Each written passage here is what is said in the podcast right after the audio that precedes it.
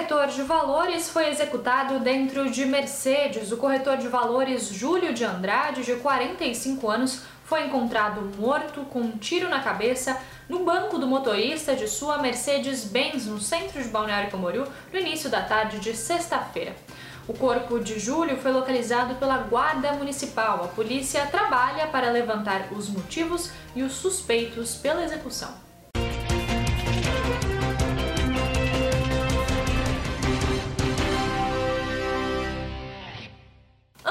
Agredido pela GM visita a Brigada de Aviação. O adolescente Guilherme Fernandes, que foi vítima de uma ação violenta da GM de Itajaí enquanto vendia doces na rua, realizou um sonho.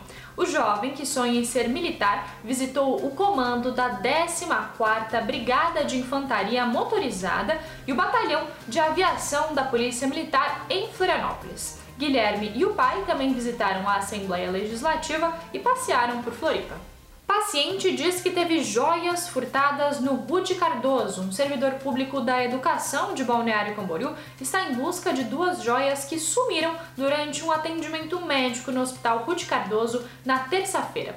Ele conta que ficou desacordado entre as 10 e as 16 horas e quando recuperou a consciência já estava sem os pertences. A denúncia foi feita à ouvidoria da Secretaria de Saúde e o caso está sendo investigado. Esses foram alguns dos destaques desta sexta-feira aqui na região. Você confere mais em nosso site diarinho.net.